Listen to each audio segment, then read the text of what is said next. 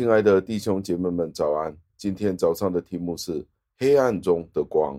经文出自于创世纪一章三至四节。经文是这样说的：“上帝说要有光，就有了光。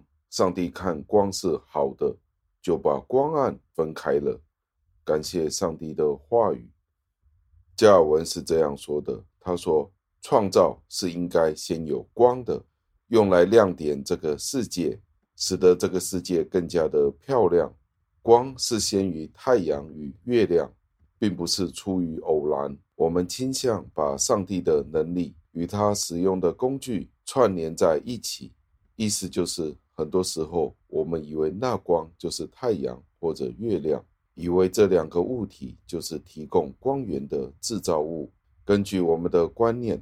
我们通常都是以为太阳与月亮就是发光的力量，以至于当太阳和月亮从宇宙中被拿走的时候，这个世界似乎就好像没有光了。但是主按照他创造的秩序，首先是有光，是先于太阳与月亮的情况之下。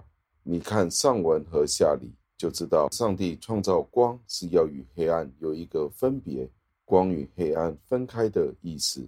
上帝看光是好的这一句话语，摩西在这里似乎是在介绍，上帝是在审视他自己的工作，令到上帝在他创造光的这件事上面以这件事为乐。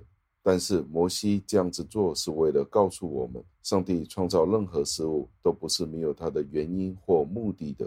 我们不应该将这些的话语理解为。上帝在创造之前，并不知道他自己的工作是好的。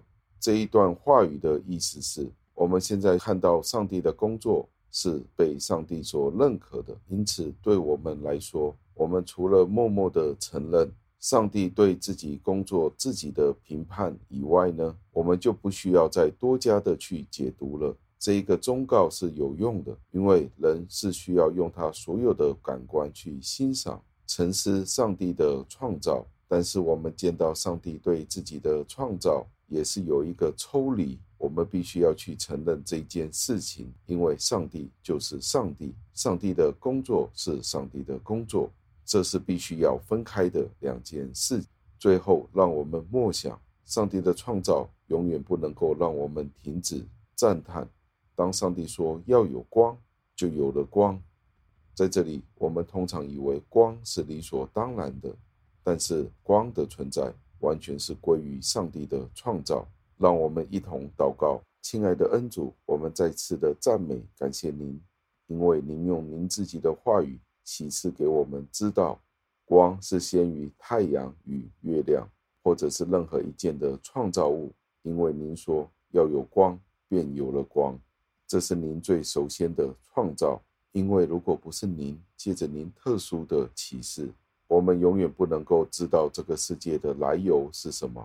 感谢您，让我们更加了解我们的世界，更加的知道您是那一位伟大的造物主。